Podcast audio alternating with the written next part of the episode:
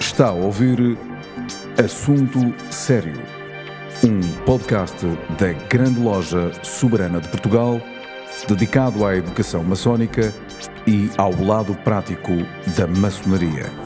Levamos a todos vós um programa para maçons e não maçons, onde serão abordados temas maçónicos e profanos numa perspectiva maçónica.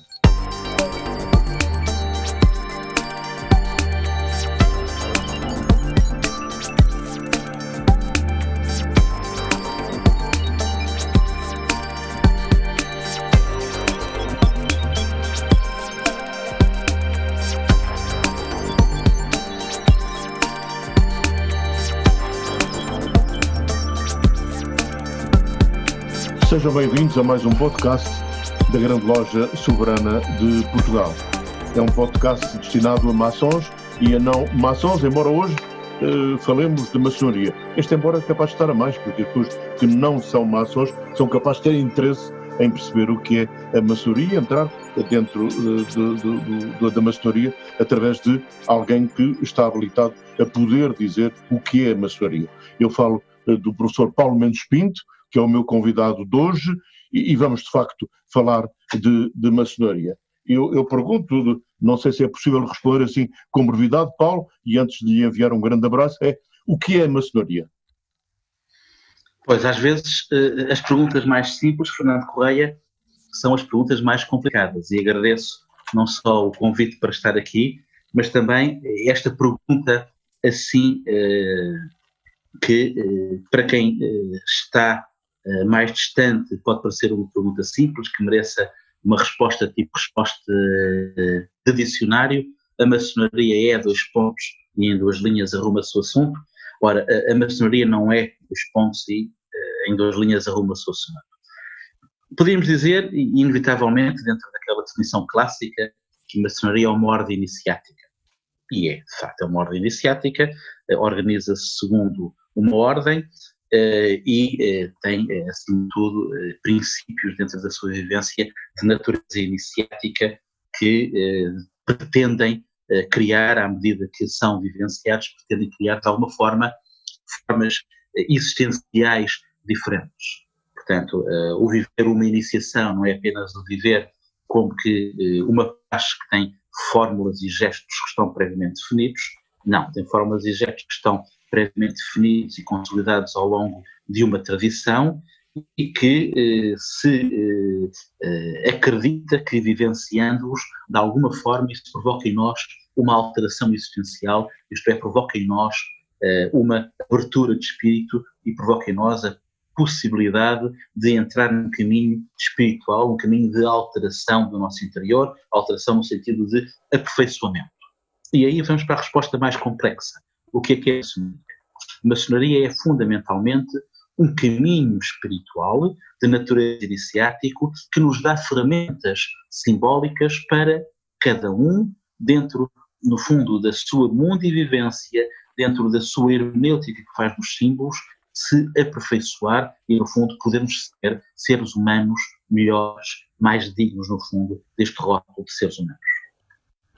Sendo assim, pergunto, porquê que há tanta gente ou alguma gente que tem medo da maçonaria?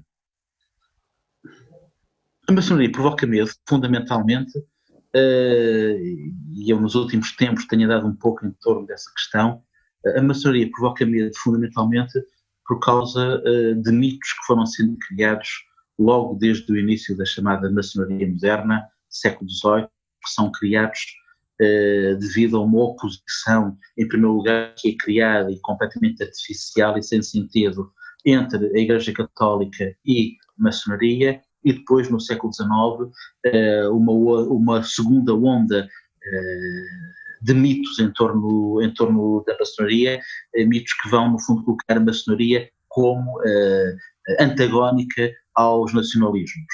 Ao longo do século XIX e depois início do século XX, até no fundo ao, aos fascismos e ao, e ao nazismo, irá ser desenvolvida uh, toda uma ideia de cabala mundial de uma nova ordem mundial, de um governo mundial, em que estão reunidos maçons, judeus e também comunistas. Portanto, é, é, criado todo esse mito de que a maçonaria é alguma coisa que procura manipular as sociedades, os governos, para construir uma sociedade e um governo superior que tudo controla. A ideia do Big Brother is watching you. Uh, e, e, e, e, em termos de cultura popular, de facto, foi isso que vingou. Vingaram essas duas ideias. Por um lado, a maçonaria é anticatólica uh, e, por outro lado, uh, a maçonaria tem por trás um poder obscuro escondido que pretende tudo controlar. Estes são os dois grandes medos contemporâneos que, em termos de cultura popular, existem em relação à maçonaria. Obviamente, poderíamos perfeitamente desmontá-los em três tempos qualquer um deles. Em, em, primeiro lugar, porque a maçonaria não é nem antirreligiosa, muito menos anticatólica. Uh, a grande parte dos maçons no mundo e até em Portugal uh, são religiosos e muitos deles uh, católicos.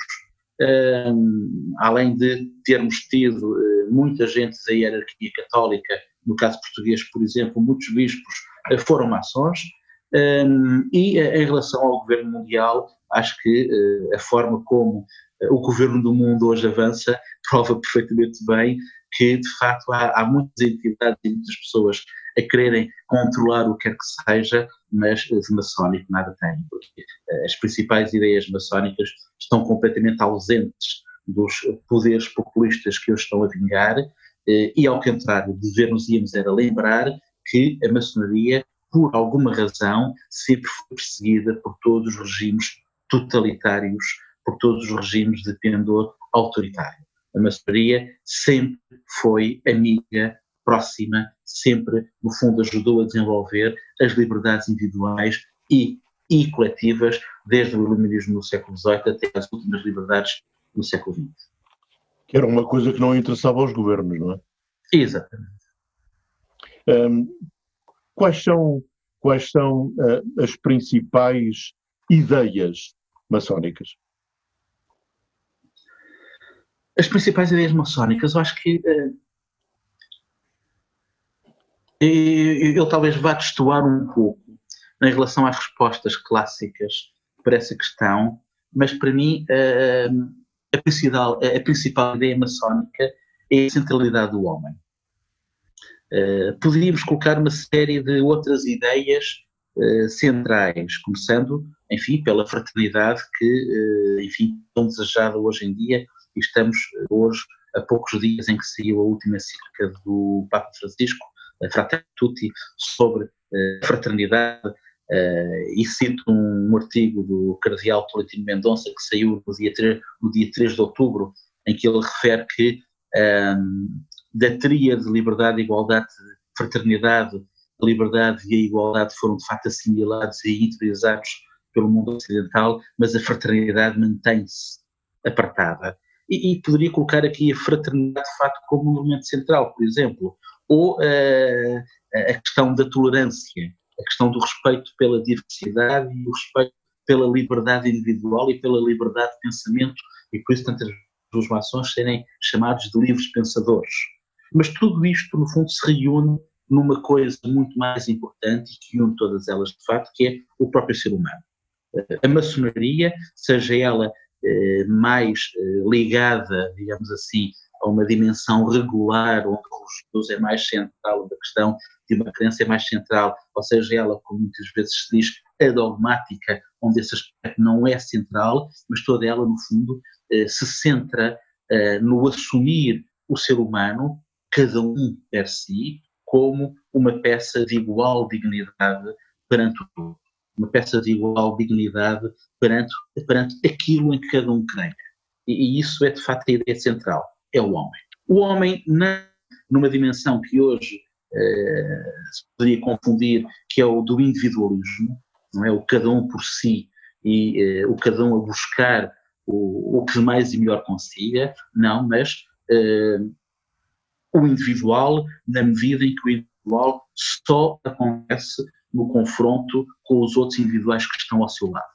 Não é? Aí, numa boa tradição ocidental, tal como o cristianismo o judaísmo ou o Islão, a maçonaria, apesar de valorizar o indivíduo, porque cada caminho é feito no interior de cada um, apesar de valorizar o indivíduo, a maçonaria não se concebe eh, individualmente e sozinha. A maçonaria concebe-se em loja, a maçonaria concebe-se, no fundo, em grupo, em coletivo.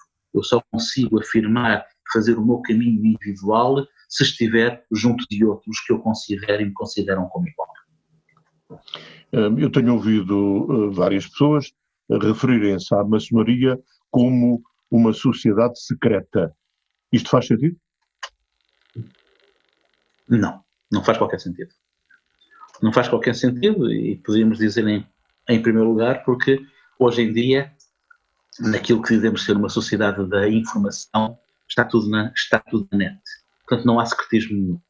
Não é? Temos na internet listas de maçons de, de, dos mais variados horizontes e, e obediências, temos na internet uh, os rituais transcritos, gravados em vídeo, das formas mais variadas que se possam imaginar. Portanto, o, o que é que é na maçonaria a palavra secreto? O que é que é o segredo na maçonaria? Uh, obviamente, é claro que é, uh, dentro da, da, da, tal plena liberdade individual, é que é o segredo de uh, um irmão querer dizer que é maçom ou não é maçom. Cada um tem o direito de dizer se é ou não é. E, e esta liberdade pode resultar num secretismo ao qual qualquer um tem direito, não é? E, e isto pode parecer muito estranho uh, nesta sociedade em que todos nós temos uh, a nossa cara plasmada nas redes sociais acessível a toda a gente, mas felizmente o quadro legal europeu permite desde há poucos anos, por exemplo, que cada um de nós, se o quiser, não tenha rastro na internet. Portanto, é um direito que nós temos. Nós temos um direito a que a nossa vida, no fundo, diga respeito a cada um de nós. Portanto, sim, eh, é um, pode ter esta dimensão de secretismo na medida em que cada eh, pessoa eh, prefira, pelas razões mais variadas, não se apresentar publicamente como tal. Mas o secreto, eh, além eh, da Constituição, o secreto é a questão dos ritos. E, e de facto, eh, os ritos supostamente devem acontecer apenas quando se delimita um espaço e um tempo sagrado, o tempo quando está a decorrer um ritual. Mas, como eu disse há pouco, hoje em dia os ritos estão todos na net.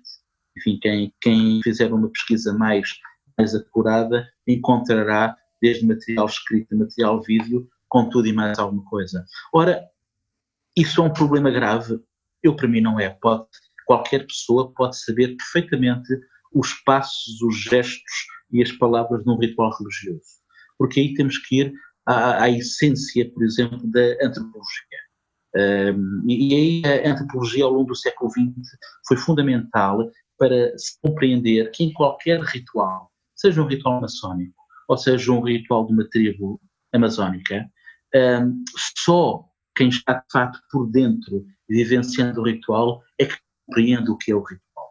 Eu posso ter uma pessoa não iniciada a assistir a um ritual maçónico do princípio ao fim, vendo e assistindo a tudo, eh, mas faltam-lhe os códigos para perceber.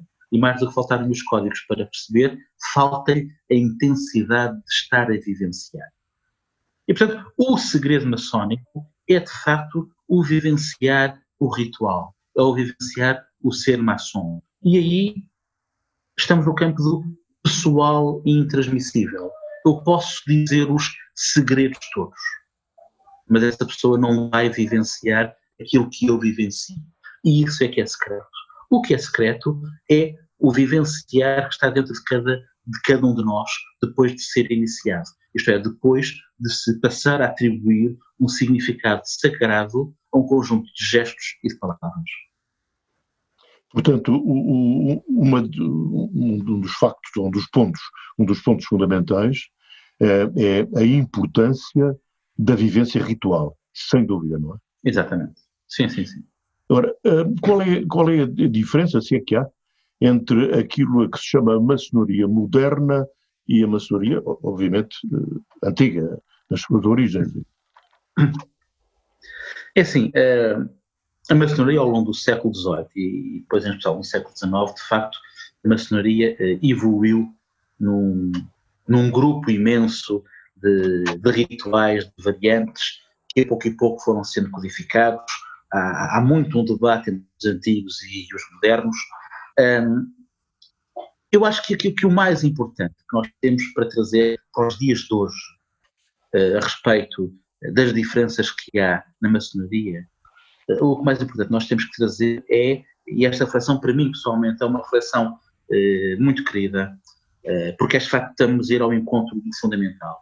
O, o que devemos trazer para o atual, em termos de reflexão, é que um, a maçonaria, enquanto uh, ordem maçónica, ela é universal e ela é universal dos princípios que uh, define para o homem e para a sua forma de integração no mundo. Uh, se a visão da maçonaria, ou se a visão da prática maçónica é, usando uma linguagem atual, mais laicizada ou mais religiosa, ou até eventualmente com um pendor pietista se a visão da maçonaria e a vivência da maçonaria é mais ritual ou menos desligada do ritual. Se uh, a vivência da maçonaria implica de forma mais clara, mais subtil, ou não implica mesmo, por exemplo, a crença numa entidade a que se possa chamar criador. Eu acho que aí, dentro da diversidade que são as sociedades atuais, eu acho que estamos apenas a olhar para o supérfluo e não estamos a ir ao essencial. O essencial, de facto, é que uh, a maçonaria, enquanto uma ordem universal, é efetivamente coesa nos princípios geradores, nos princípios definidores do que é o humano. E, e aí tudo o resto, tudo o resto são, uh, inevitavelmente, uh, tradições e enfoques de geografias e de culturas que têm o seu quê de diferente. Agora, por exemplo, em Lisboa, em Portugal, podem perfeitamente coexistir maçonarias eh, de várias tradições, em, em, que, de facto, há enfoques ligeiramente diferentes na questão espiritual, religiosa, ritual e de crença. Agora, uh, no fundamental, uh, são, eu não digo iguais, claro que não são iguais, mas são todas elas maçonaria. Isso é que é a questão fundamental, não a diferença, mas o que nos une enquanto Oh Paulo, o, o, o templo maçónico, eh, o que é que significa de facto para um maçom? É, é um local uh, de espírito, apenas isso, onde se cultiva o espírito? O, tem, o templo. O templo em si, exatamente. O que é que significa entrar num templo, estar num templo e, e vivenciar o templo? É assim, uh, o templo é o espaço por excelência uh, onde se condensa uh, quase toda a simbologia maçónica. Não é? o, o templo é uma imersão intensa em simbologia. Não é? qualquer pessoa que entre num templo maçónico, não é preciso ser maçom para entrar num templo maçónico, muitas das obediências em Portugal permitem a qualquer pessoa visitar os seus templos, não é? E, e, para qualquer pessoa que não tenha qualquer ligação uh, à maçonaria, o entrar num templo, efetivamente, uh, mostra-nos que estamos numa imersão em simbologia, não é? Portanto, uh, o templo é, acima de tudo, esse espaço que, no fundo, tem todos os despertadores simbólicos para tocarem na nossa consciência. É? Aqui teríamos que ir uh, à essência do, do, que é que é um símbolo. É? Um símbolo é alguma coisa que liga. Um símbolo é a natureza do religar. Uh, o símbolo cria uma ligação, uma sinonímia entre uh, aquilo que é materialmente esse símbolo, que é um desenho, é um sólido geométrico, uma peça qualquer, a quem faz a hermenêutica dele. o símbolo pode ser uma coisa para o Fernando, pode ser uma coisa para mim, pode ser outra para qualquer outra pessoa, mas um símbolo é alguma coisa que provoca em nós um sentimento de ligação, porque fazemos em relação a ele uma náutica e, portanto, lhe damos um significado especial. Mas o tempo é ainda mais do que esse espaço condensado, cheio para a energia. O tempo é o espaço por excelência onde uma loja se reúne, é o espaço por excelência onde, com um ritual, nós a certo momento eh, vivenciamos um espaço e um tempo fora do espaço e do tempo comuns, fora do espaço e do tempo normal. É aqui muito interessante que uh, a, a maçonaria às vezes parece ter receio de usar certas palavras. E, e, por exemplo, em relação a um tempo e a um ritual, nós dizemos que quem está fora é um profano. Mas não dizemos que quem está dentro é um, é um sagrado. Claro que não. Agora, efetivamente, o espaço e o tempo, quando o ritual tem lugar e quando os trabalhos são abertos, simbolicamente, o, o tempo passou a ser literalmente uma cápsula do tempo e uma cápsula simbólica fora do espaço e do tempo comum, porque se está a vivenciar um espaço e um tempo sagrado. Um, ser, ser maçom, um, penso eu, obriga a ser maçom no templo e fora do templo, ou não será assim? Claro que sim, claro que sim. E, e uma grande parte do, dos rituais maçónicos, nas, nas fórmulas de encerramento, eh, pedem, no fundo, aos, eh, aos irmãos que eh, continuem eh, fora do tempo o trabalho iniciado ali, não é? Enfim, as fórmulas são variadas, podem ser mais laicizadas ou não, mas eh, é suposto isso. E é suposto isso porquê? É suposto isso porque a, a, a maçonaria, e por isso ser, ser uma ordem, a, a maçonaria de facto implica um, um conjunto de, digamos que, de, de práticas eh, que, eh, que, no fundo, são o resultado da prática maçónica. Isto é, eh, a maçonaria não pode implicar, obviamente, discursos moralizantes. A maçonaria não é uma moral. Obviamente não é. Mas a maçonaria tem muito de uma ética. A maçonaria tem muito, enfim, daquela frase que vem do século XVIII, os homens livres e de bons, e de bons costumes. A maçonaria tem, inevitavelmente, que eh, assimilar, mais do que acreditar, a maçonaria tem que assimilar que o cumprir os rituais maçónicos, o viver aquilo que se chama a egrégora maçónica, eh, implica mudanças interiores em cada um de nós.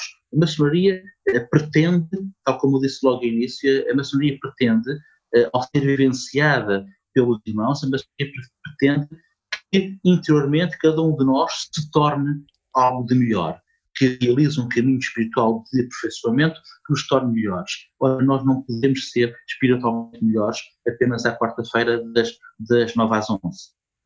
É? O nosso caminho de aperfeiçoamento interior, inevitavelmente, é 24 horas por dia, 365 dias por ano. E aí sim, é, é, eu não posso dizer que tínhamos, porque seria completamente antimaçónico, porque a maçonaria é, vive da diversidade.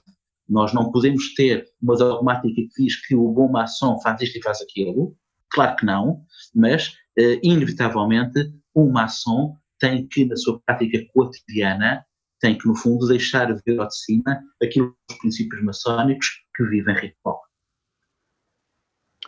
Hum, posso dizer, portanto, que a maçonaria tem, essencialmente, talvez, uma componente transformadora. Exatamente. A maçonaria é transformadora. E por isso a maçonaria não é pietista, por isso a maçonaria não é religiosa. A maçonaria é transformadora e por isso é espiritual.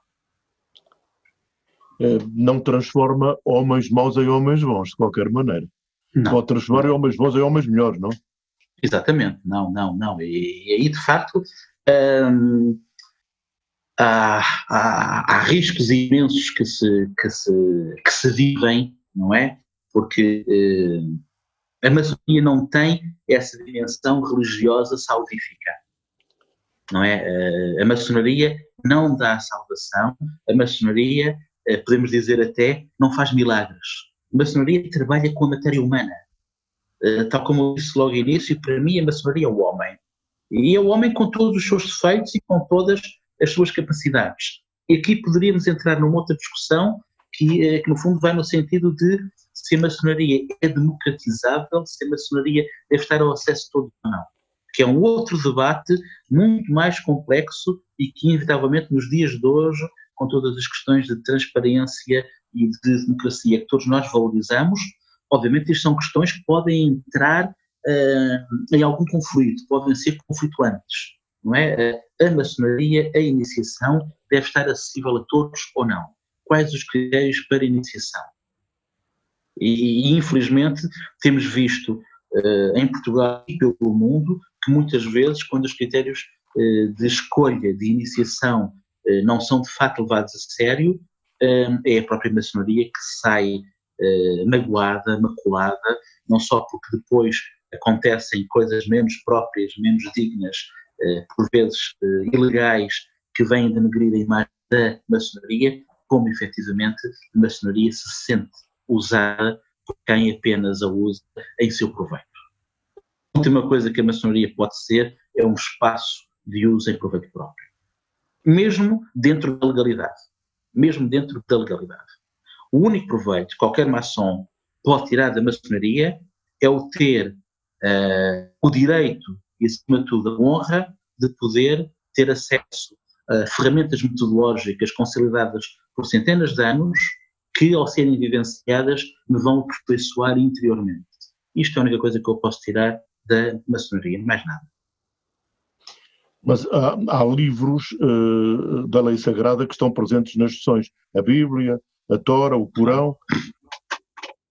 Sim, é assim, não é? Eh, sim, sim, e, e, e em grande parte das, de, das lojas maçónicas, os livros da lei sagrada estão presentes exatamente para responder, no fundo, à, diversidade e à transcendência que, eh, que os indivíduos sentem e vivem.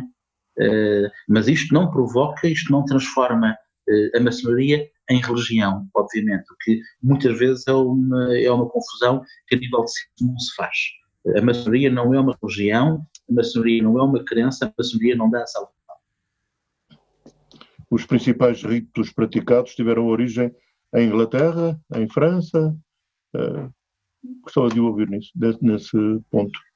Sim, uh, uh, os principais ritos praticados, enfim, como, como, como, se sabe, vêm fundamentalmente das Ilhas Britânicas, não é? É o grande, é o grande, é o grande caldo onde em 1717 nasce aquilo que chamamos a maçonaria moderna, a maçonaria especulativa, que se compreende até pela, pelas constituições de Anderson, que são codificadas logo cinco anos depois, que se compreende que é apenas um momento de reorganização de alguma coisa que vem de trás.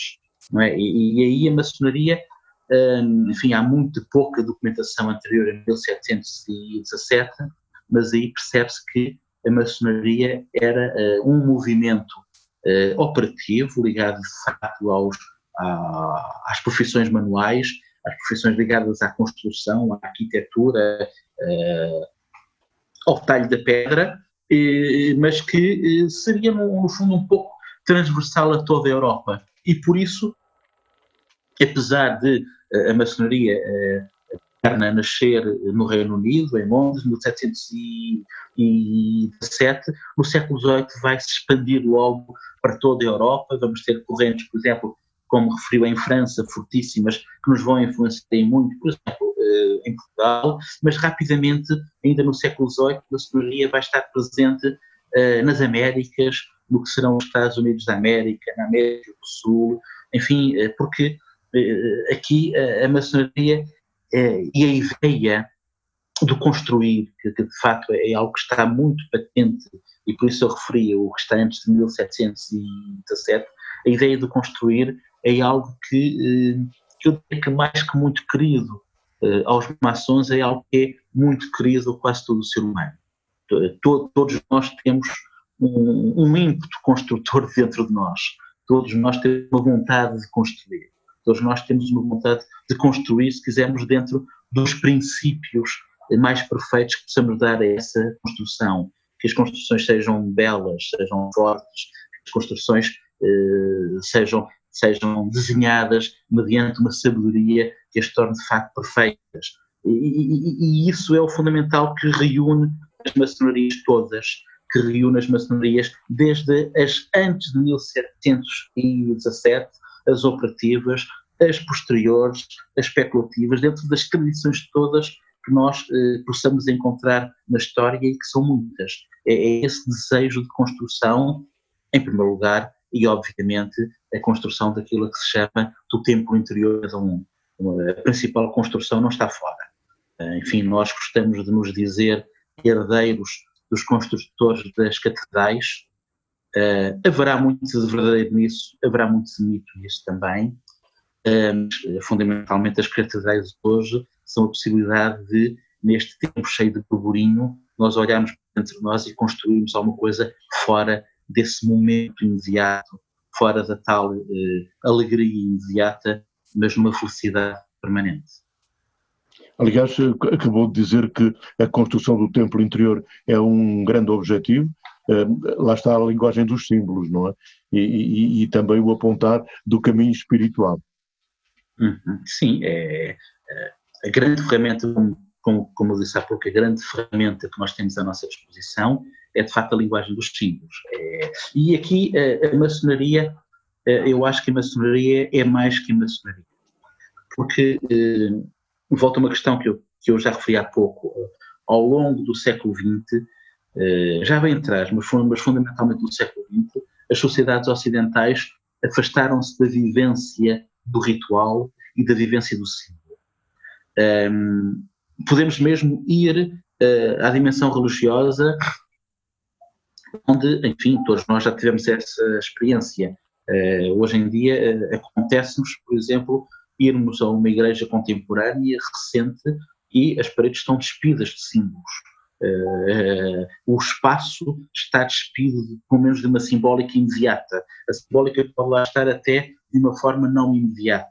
Mas uh, nós hoje, de facto, estamos longe da vivência do sagrado herdada pelas nossas, pelas nossas tradições. E aí a maçonaria é capaz de ser um dos poucos espaços mentais, espaços culturais, onde a vivência do símbolo se manteve como ferramenta de trabalho espiritual. É? Eh, uma coisa é a religião, outra coisa é o espiritual. E todas as religiões têm uma dimensão espiritual. E a dimensão espiritual desenvolve-se através de metodologias de, de, de, trabalho espiritual. E a, maçonaria tem essa metodologia que é a hermenêutica cada um faz dos símbolos, a hermenêutica cada um faz dos rituais. E aí a maçonaria eh, não é valorizar o ter-se mantido muito inalterável, não. Não é o valorizar, eh, e eu pessoalmente valorizo, é claro, como já se percebeu, não é o valorizar ou hipervalorizar a dimensão ritual. Eh, não, não é isso. Não, é no seu todo, em especial na questão simbólica, maçonaria manteve-se no Ocidente como um dos últimos continentes de valor do um dos últimos eh, uma das últimas realidades em que se valoriza o símbolo, não como curiosidade, não como cultura, não como uh, aquele brilharete que vamos fazer em conversa de café, conversa de amigos, saber uma série de coisas que toda a gente acha piada. Não. O símbolo interessa porque o símbolo, como há bocadinho o Fernando disse muito bem, o símbolo é a ferramenta de transformação. O símbolo é transformador. Menos fim, chegamos ao final deste podcast. Se me permite, Paulo, eu, eu, eu uh, diria, como o Voltaire, o meu ofício é dizer o que penso. Um momento de felicidade vale mais que mil anos de celebridade. Eu tive neste momento, e eu ouvi-lo, o meu momento de felicidade. Muito obrigado, Paulo Mendes Pinto, por ter vindo a este podcast da Grande Loja Soberana de Portugal. Um grande abraço para si. Obrigadíssimo. Um grande abraço. Obrigado. E pronto, Obrigado. Eh, este podcast é semanal. Para a semana voltaremos eh, com outro convidado e outro assunto. Eh, e escrevam-nos, se quiserem, para podcast.glsp.pt. Muito obrigado e até para a semana.